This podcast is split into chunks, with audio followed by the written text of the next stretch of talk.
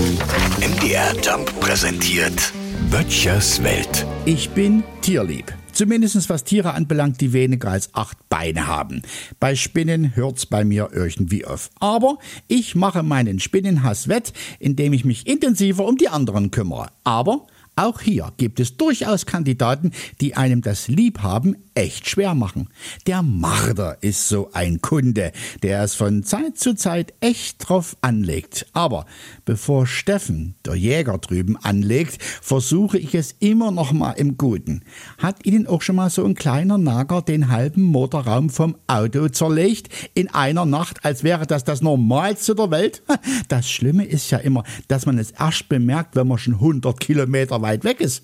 Wie es mir jetzt wieder passiert ist. Ja, klar, man kann jetzt so ein Gerät vorne einbauen, das mal schnell 50 Euro und mehr kostet. Man kann aber auch Hundehaare nehmen. Ja, zwar ist der Marder selbst ein hundeartiges Raubtier, doch Haushunde sieht er als Bedrohung an und meidet sie. Daher helfen Hundehaare wirklich.